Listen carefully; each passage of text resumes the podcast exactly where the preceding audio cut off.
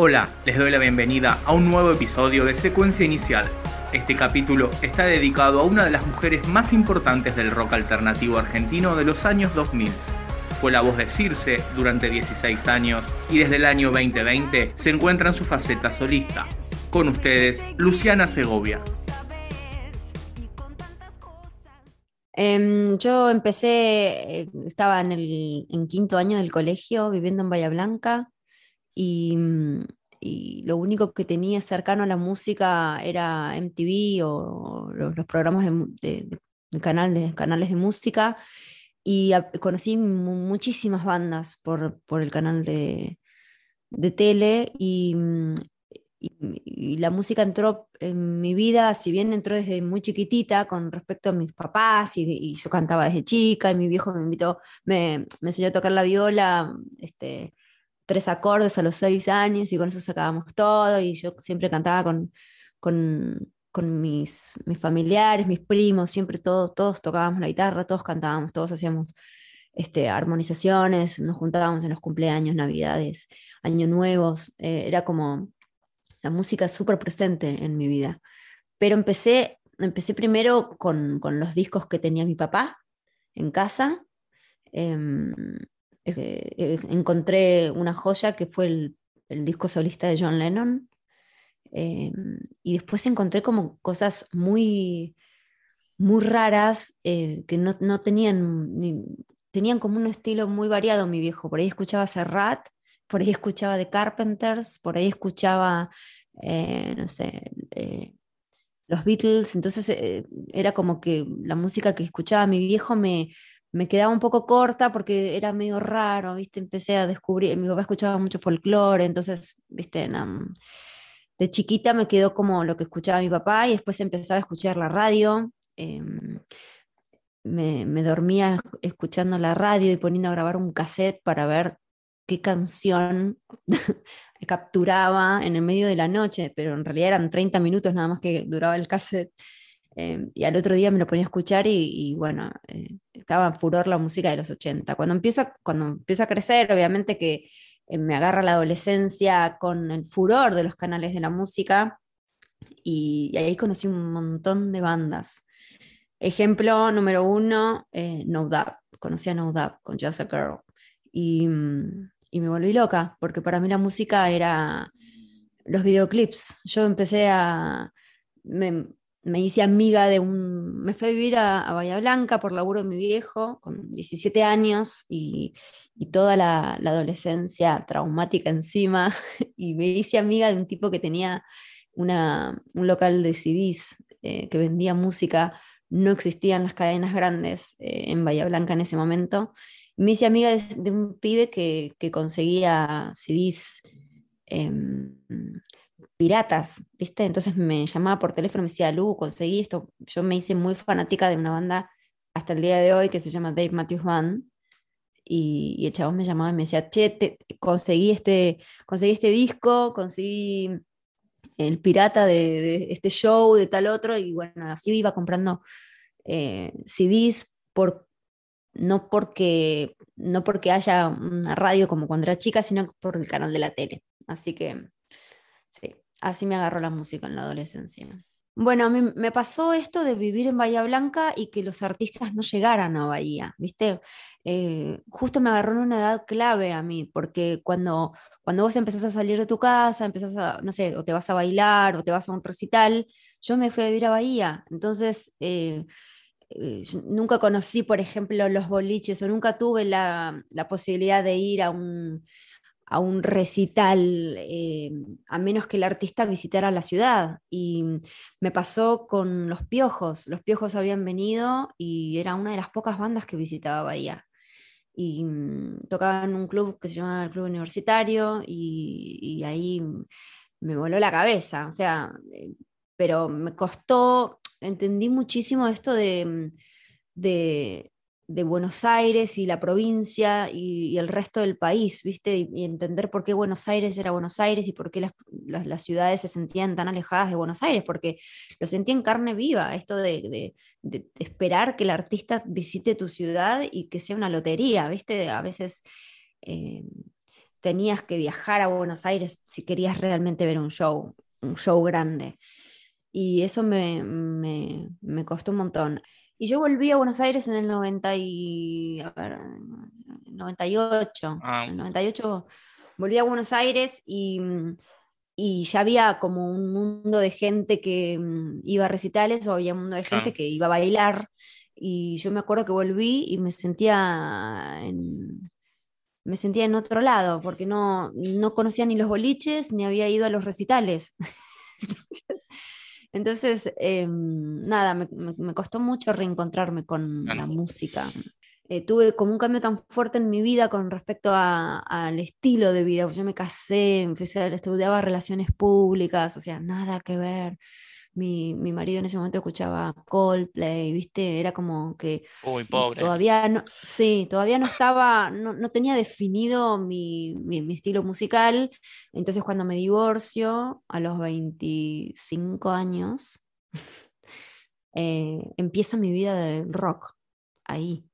¿Entendés? Ahí me junto con, con la banda que toqué tantos años, con Circe, y ahí empecé a ir a recitales y ahí empecé a conocer un montón de ellos. Me, me acuerdo que me, me, llevaron al recital de, Carajo, me llevaron al recital de, eh, no sé, íbamos a ver millones de bandas, pero más del rock pesado, ¿viste? Empecé como, como a meterme más en lo que era la música un poco más, más fuerte y, y, bueno, eh, me pasó eso a mí, es como que me desconecté por, un, por tres, cuatro años de, de lo que estaba pasando en la música y cuando un adolescente tiene que encontrarse y se empieza a identificar con esas bandas, a mí me pasó que me fui a Bahía y ah. no tuve eso, no, no, no tuve los recitales, no tuve eh, el, artista, solo veía lo que me llegaban por el canal de los canales de música, que eran generalmente eran música internacional. Vos me decís que bueno, que como que entraste de más grande, pero entraste fuerte con una banda que, que fue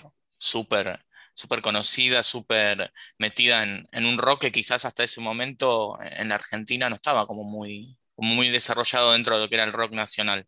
¿Cómo empezó Circe? ¿El estilo? ¿Cómo lo, lo crearon? Bueno, eh, creo que el, violero venía de una banda que se llamaba Damnation, una banda de como metal, que eran, eh, era una banda pequeña que había empezado a crecer y, había, y contaba con un himno nacional que lo había elegido la rock and pop. Y, y entonces era medio conocido, se pelean entre ellos y el violero venía del metal. Entonces yo venía de escuchar Coldplay con, mi, con mi marido en ese momento y estaba saliendo, siendo furor una banda nueva con una cantante femenina afuera que se llamaba Evanescence. Y cuando nosotros nos juntamos, él me dice, bueno, yo estoy buscando una cantante para salir a trabajar y para cantar, porque, bueno, para salir a los bares y, y cantar covers, mira, tocate esta canción, cantate esta canción, aprendete esta canción. Habíamos sacado eh, Nothing Else Matters de Metallica y dijimos, bueno, vamos a salir así. Para mí era todo súper nuevo, o sea, eh, de hecho, para probarme en ese proyecto, yo me había enterado que el violero era, era metalero, entonces me había sacado eh, una canción de Rata Blanca para, para, para, que me pruebe y quedé. La idea era otra, nos juntamos el violero y yo para salir a trabajar a bares y cantar covers, nada más. Y de repente él me decía, mira, yo tengo, una, tengo un par de canciones este, que compuse porque, bueno, este, él componía y, su idea era hacerlo medio metal. Y mi voz, cuando yo le, metía mi voz, aparecía una mezcla muy rara porque yo venía con, con, una voz un poco popera en una base metalera y se armó un estilo intermedio. Entonces eh, nos descubrimos justo que salía Evanescence donde la banda era pesada y ella tenía como una voz un poco lírica. No era nuestro caso, pero era parecido porque había un contraste y nosotros sentíamos eso. Y él me decía, mira, yo cada vez que compongo una canción la tengo en la cabeza de una manera y suena como re pesada y cuando te la paso a vos y la cantás, cambia y vira totalmente el estilo. Y creímos que eso era algo que pasaba naturalmente y era algo re loco y, decidimos armar una banda y dijimos, bueno, armemos y empecemos a, componer. Entonces, si vos escuchás Irse, los primeros discos, la, banda era como súper metal, pero siempre caracterizado por, por el contraste de la voz femenina suave, que en realidad yo empecé a aprender a, quería subirme al estilo pesado que, que, Gaby componía y trataba de darle toda la fuerza que, se podía. Entonces quedaba una mezcla y un estilo em, nuevo en Argentina. No había bandas así. Solamente había escuchado una sola banda que se llamaba Blood Parade, que, Brenda cantaba espectacularmente con ese contraste. O sea, la cantabas, la escuchabas cantar limpio y era no la escuchabas cantar pesado y cantaba growl, así como súper pesado.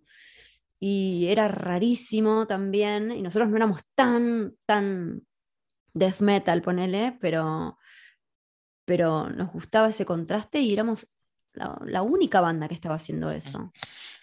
Ese, ese contraste que me decís, el primer disco se llama Bipolar, ¿tiene algo que ver con eso?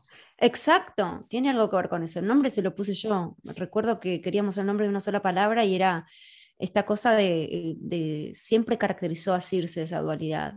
De hecho, el nombre también, cuando se me ocurre el nombre, era, era Circe es como lo escribimos nosotros para la banda, es primero con C, después con S, y si vos buscas de esa manera en Google, te aparece una flor em, violeta de un cactus pinchuda, eh, como una flor que es femenina, pero que tiene mucha fuerza, eh, porque es como una, eh, no es como bonita y, débil o delicada como una rosa que se, le, se deshoja fácilmente. Era, es, es, una flor de un cactus, era una flor bien plantada, ¿entendés? Y nosotros sentíamos eso, que que, nos subíamos al escenario y, y, la gente al principio nos miraba raro porque cantaba una mujer y después cuando nos escuchaban y veían que la base era, era re pesada y de arriba estaba yo gritando, era como, esto está bueno. Eh".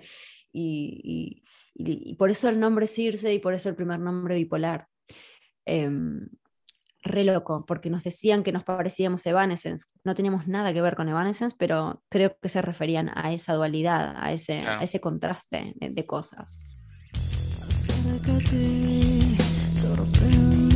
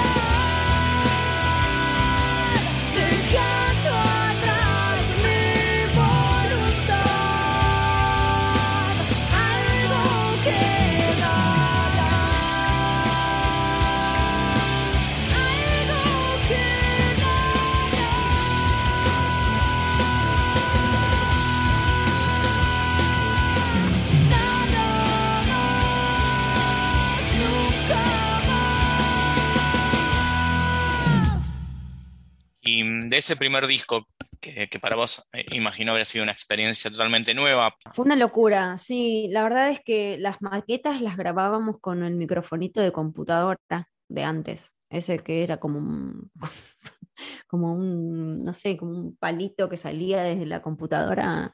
Em, lo grabábamos con eso en las maquetas. Y, y me acuerdo que a lugares donde íbamos llamábamos mucho la atención por, por esta, esta mezcla y este sonido tan particular que no existía en Argentina. Y una vez tocamos en un festival em, donde se me acerca una persona y me dice, mira, yo conozco a, a César Andino, el cantante de Cabezones, que claro, Cabezones era una banda que empezaba también a llamar la atención, que también era una banda pesada, con un cantante súper melódico. Va, a mí me parecía como que César cantaba como... Yo no la conocía en ese momento y se me acerca esta chica y me dice, César está buscando bandas porque produce qué sé yo, y me parece que la banda les va a gustar, dame tu teléfono. Y al otro día me llama el chabón y me dice, che, bueno, yo les quiero producir el primer disco, no sé qué tienen grabado, pásenme todo lo que tengan, fotos. Y habíamos tocado, no sé, cuatro o cinco veces. y mm, y, las maquetas las teníamos con el microfonito de, de, la compu, entonces cuando empezamos a ver que esto podía llegar a ser algo firme, eh, el sueldo que ganaba de secretaria en un instituto de inglés, me acuerdo que me compré mi primer micrófono y empezamos a grabar bien las maquetas en la habitación del, de, de, Gaby, que es del violero, y le presentamos un, un demo, o sea, eh, le, presentamos las canciones, nosotros ya habíamos grabado como un, un demito de cuatro, de cuatro temas, que me acuerdo que fuimos a taller cuatro a hacer las tapas, o sea, fue muy, muy amateur, muy amateur, sonaba muy mal, y, y, César nos dijo, bueno, yo quiero grabarlos, y, y, entonces entramos a grabar. Teníamos un estudio, nosotros éramos de zona sur, eh, de Adrogué, y grabamos en un estudio que después resultó ser el dueño de nuestro sonidista, un estudio que se llamaba LB Records en Lomas de Zamora, y César estaba grabando ahí también sus discos y bueno, grababa un montón de bandas, no sé qué, eh, tenía un mambo ahí con, produciendo millones de bandas. Y empezamos a grabar y recuerdo que, mm, que, empezamos a escuchar por primera vez nuestro sonido de manera un poquito más profesional. Y, mm, y ni bien grabamos el disco, nos pasó que que nos llamó un productor de Mar del Plata, que se llamó Fabián Espampinato, que era fanático del flaco, y dijo, yo voy a sacar un disco homenaje en vida al flaco y me gustaría que ustedes graben una canción cada movimiento que hacía Circe llamaba la atención en algo y siempre de una cosa salía otra. O sea, eh, estaba César, tocábamos esa vez y César se nos, se nos, acercó, empezamos a grabar el disco y a componer las canciones que nos faltaban. Hicimos nuestro primer videoclip y, y se nos acerca este, esta persona para grabar el, el, el cover de, de Spinetta y, y era un disco triple donde participaba Leo García, Panza, Em, eh, no sé, las No lo soporto, había un montón de bandas eh, o de gente conocida y el tipo le gustó tanto nuestra versión, hicimos Alma de Diamante, em, lo versionamos zarpado, es un tema en cuatro, nosotros lo hicimos en tres y lo hicimos rockero y súper estilo Circe y, y claro, le llamó tanto la atención que lo puso en el track número uno, en CD número uno. Y a partir de ahí un montón de gente nos empezó a escribir, nos empezó a seguir, empezó como, che, qué buena la versión que hicieron. Empezó a llamar más la atención el sonido de Circe, porque no había algo así. Con tu dulce luz, alma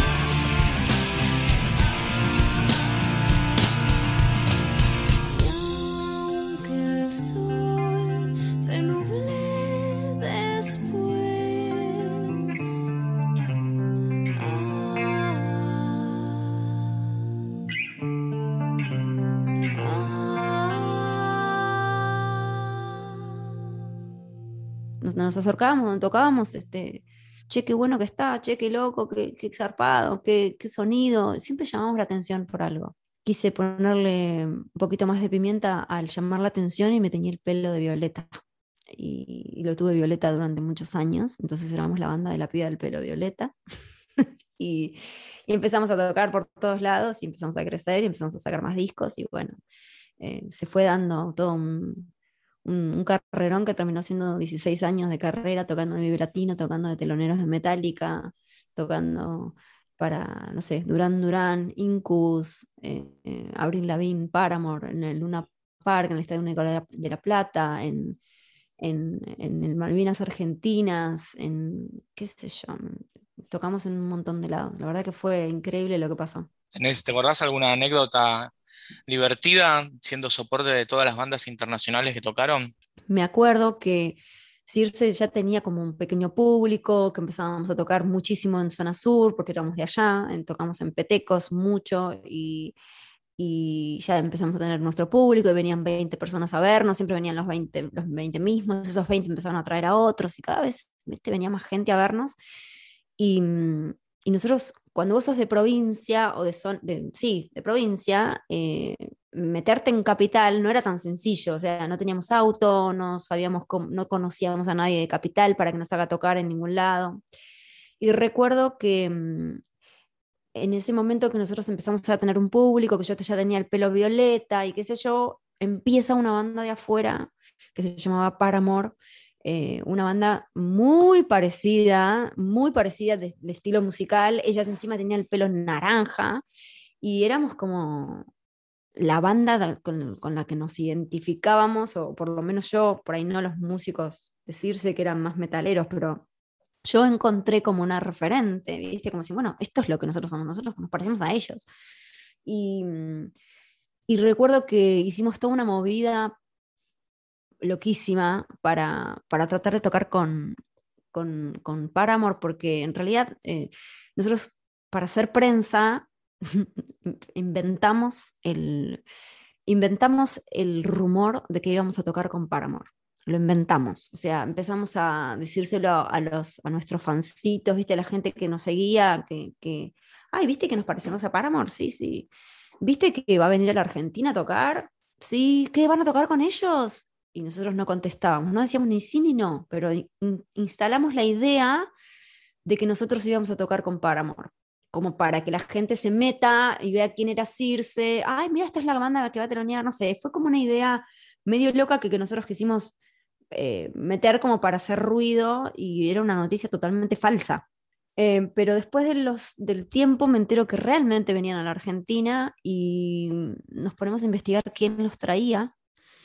Y, los, y entonces en Facebook, que Facebook era, pero también furor, em, creamos un grupo, nosotros mismos, creamos un grupo que se llamaba Queremos que Circe toque con Paramore. y un montón de gente que ya había escuchado el rumor de que íbamos a tocar, empezó a poner me gusta a ese grupo, empezó a unirse y terminamos con un grupo de 1.500 personas que se habían sumado a ese grupo. Entonces cuando nos enteramos que Paramore venía, llamamos, bueno, nos traía T4F, Time for Fun, y mm, conseguimos el contacto de el, como el que se encargaba de, de las bandas de afuera, y conseguimos el teléfono, el mail de Fernando Moya y le escribimos un mail. Y le escribí un mail y diciendo que, que la banda, que mirá, nosotros somos Circe, esto es lo que hacemos y este es el grupo que quiere que toquemos con Paramore. Como diciendo, fíjate. y lo hicimos. Y el tipo lo recibió y nos contestó. Y nos dijo, bueno, tráiganme material, los quiero conocer. Estábamos tocando en lo que hoy es el Teatro Vorterix y era el teatro de colegiales en ese momento. Y estábamos por hacer una fecha ahí y me acuerdo que nos quedaba de re cerca, fuimos caminando a la oficina de Fernando Moya, le dejamos los discos y mm, le dijimos, mira, hay 1500 personas que quieren que toquemos con, con Paramore. Entonces el tipo nos termina confirmando y terminamos tocando con Paramore. Y esa fue nuestra manera de empezar a meternos, porque un montón de público nos conoció ese día, tocamos en el Luna Park de teloneros, y a partir de ahí al mes pudimos hacer una fecha en Capital, la hicimos en Niceto y estaba lleno Niceto. Y nosotros éramos de Adrogué y nos, nos había costado un montón ir, a- ir hasta Capital o tocar en Capital o hacer un público en Capital. Así que por, gracias a esa, locura y a esa idea de, de mandarse y decir, che, bueno, mira, nosotros somos esta banda, queremos tocar, creamos un grupo y la gente realmente se había creído que nosotros íbamos a tocar con Paramore, termina siendo una realidad. Y empezamos y tocamos con Paramore en, en el Luna Park. Y que- así nos hicimos un público de- en Capital. Creo que es la mejor historia de, de utilización de Facebook que me contaron en mi vida.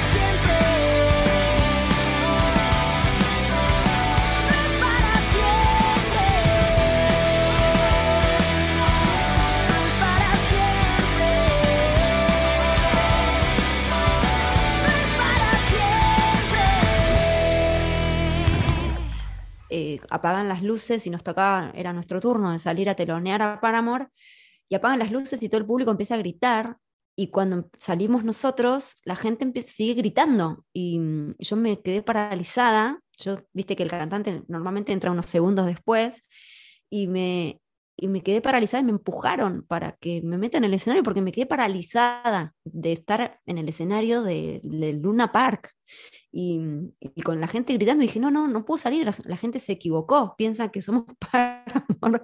Entonces está gritando porque se equivocó.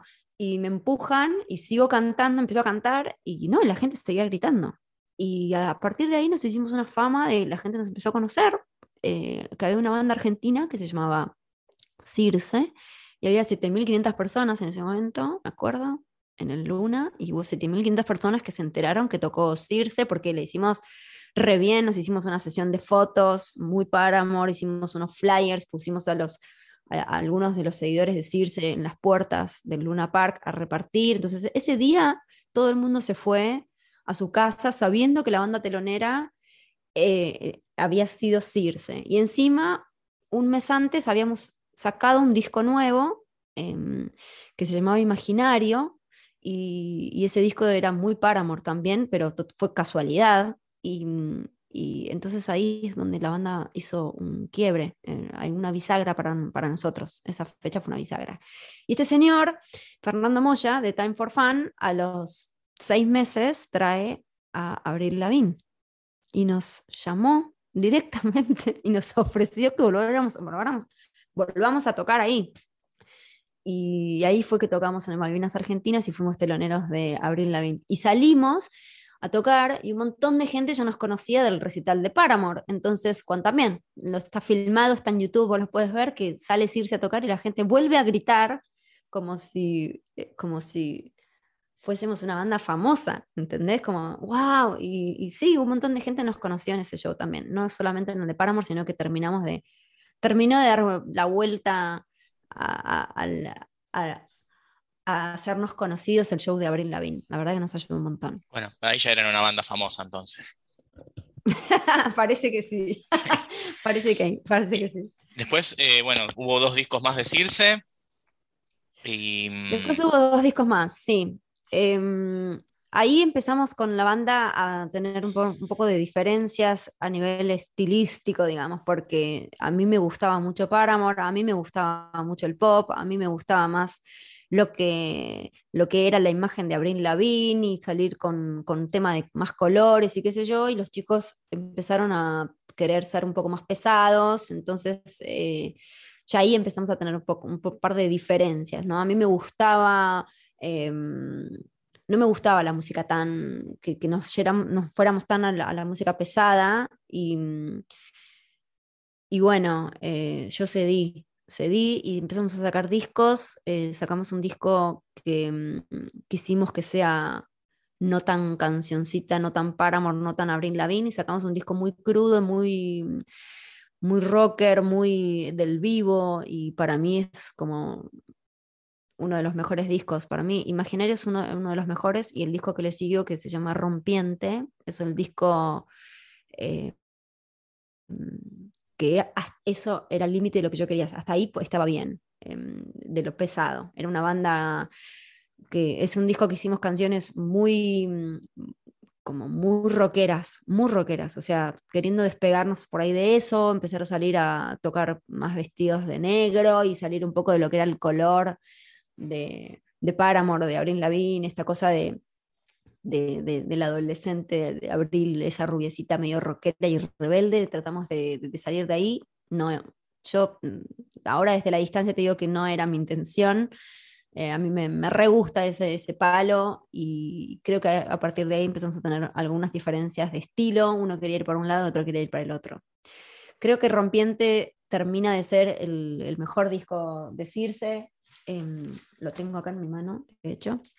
Es un disco que, sacamos mm, canciones eh, con, con- letras muy fuertes. Porque abre, abre el disco una canción que se llama Miedos y habla de, de, de un- como de ataques de pánico, de lo que siente una persona cuando le agarra miedo, esa parálisis que siente de, de no va a querer avanzar por miedo. Y, y nosotros teníamos un público que estaba pasando por un que estaba, que estaba pasando por una edad donde la gente estaba muy perturbada, ¿viste? Estaba el emo, el, estaban la- eh, era furor el tema de las, de, del- del- de las tribus, em, y, y el emo, ¿viste? Nosotros le dimos en el palo porque, bueno, eh, yo soy una piba así como, que era la que escribía las letras y súper dramática en todas esas cosas, entonces contaba todos mis problemas en las letras y un montón de gente se, se vio identificada, entonces hay, hay gente que les parece que Rompiente es el mejor disco de Circe.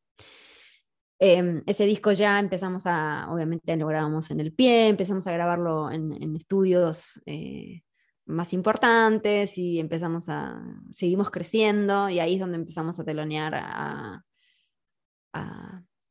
a bandas más, más importantes todavía y no solamente a Paramore, sino que nos ofrecieron también telonear a Duran Duran, que no teníamos nada que ver con Duran Duran, pero Circe siempre tenía esta dualidad de, de- tener esa música pesada y, y mi voz que lo hacía ese contraste. El problema era que cuando queríamos hacer una balada, se convertía en una balada popera.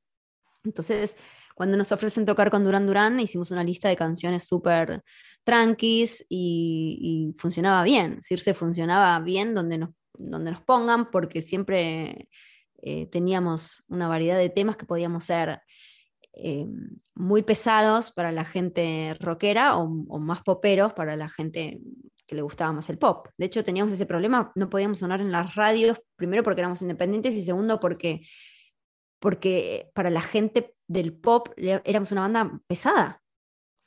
Y para el metalero éramos una banda popera. Ese fue el gran problema cuando nos anunciaron como teloneros de Metallica. Eh, el fan de Metallica le pareció una falta de respeto que nosotros este, toquemos con Metallica. Eh, eh, terminamos tocando con Metallica que después de, tantos años y de irnos más para el lado del metal, em, eh, nos dan la posibilidad de tocar con Metallica, donde yo esperaba que el público espe- esperaba un público más cerrado, esperaba a esta cosa del, del metalero que te tiraba de todo. eh, me habían preparado muchísimo para este show, habíamos arreglado de que si no me tiraban un monedazo y me daban la cabeza y no me abrían la cabeza y no había sangre en el escenario, el show no debía parar a menos que haya sangre en el escenario. Eh, así que yo fui muy preparada para ese show. em, y, pasó todo lo contrario. La verdad que el público hoy en día cambió y en el público de Metallica existían ese, ese metalero fan de Metallica, pero venía esta vez con su hijo, eh, donde el hijo obviamente escucha, gracias a la globalización e internet, escucha eh, de todo y, el público de Metallica que pensé que iba a ser difícil, terminó aplaudiendo todas las canciones, terminaba grita- gritando Violeta y nos sirvió un montón. Tocar con Metallica fue como, como la gran prueba de fuego y yo me bajé del escenario, recuerdo con tanta presión de tocar para 60.000 personas que recuerdo haber bajado y ponerme a llorar los dos días, o sea, tocamos viernes y sábado, o sábado y domingo, no me acuerdo cuándo fue, eh, para 60.000 personas y había una presión en el pecho muy fuerte. em, y, y recuerdo incluso que, que era un show que también íbamos a compartir escenario con Carajo, una banda que también nos encantaba y creo que Carajo decidió bajarse por motivos eh, de, no sé, creo que los gringos no los dejaban probar sonido o algo así, ellos deciden bajarse por voluntad propia y me acuerdo que se armó así como una, la mística de que Circe había bajado a carajo o algo así, ¿viste? Después, pobres, los chicos de carajo se tuvieron que, tuvieron salir a, aclarar que nosotros no teníamos nada que ver.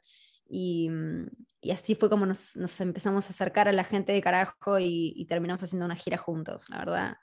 Eh, bueno, acompañando, una gira no, acompañándolo sí, a dos fechas eh, girando eh, Rosario y Córdoba, nos invitaron y bueno, ahí empezó la amistad de las dos bandas. Eh, obviamente para mí tocar con Metallica había sido un logro enorme, pero también significaba irme hacia el lado más pesado que, que yo ya no quería ir para ahí. A mí me, me, me urgía la necesidad, tenía esa necesidad enorme de, de, de, cantar un poco otros matices, de, de cantar un poco eh, más, más baladas, más pop. Eh, a mí me, no sé, no, no, quería gritar tanto y empezar también a mostrar otras cosas, otras facetas mías.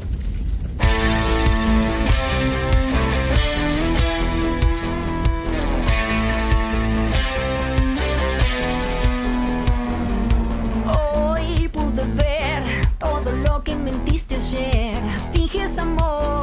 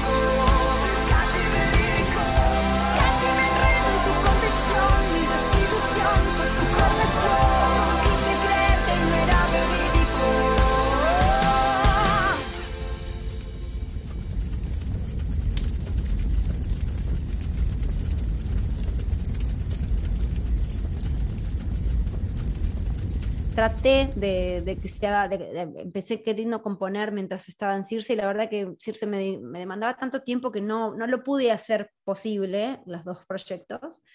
Así que volví de México y decidí abrirme el proyecto, abrirme de, de- de ser la cantante de Circe para empezar de cero.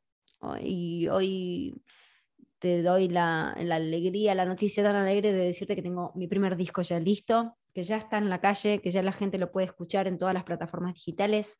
Eh, un disco que mm, va justamente desde, desde mi historia rockera, pasa por el pop, hay baladas solamente con piano, termina en una canción medio rapeada, eh, un, disco de, introspección fuerte, donde, bueno, empecé a probar y estoy mostrando todo lo que salió en ese momento de introspección y de búsqueda artística.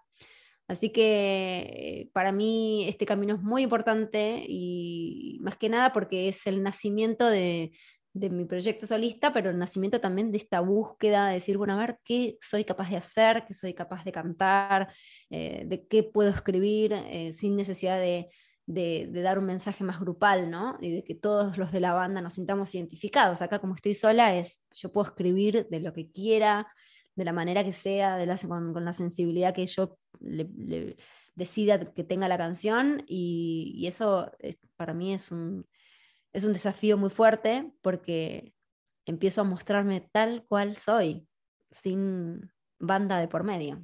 Y en este nuevo disco, ¿qué, tuviste que trabajar? ¿Cuál fue el, cambio más, para vos, más interesante artístico que lo que venías haciendo?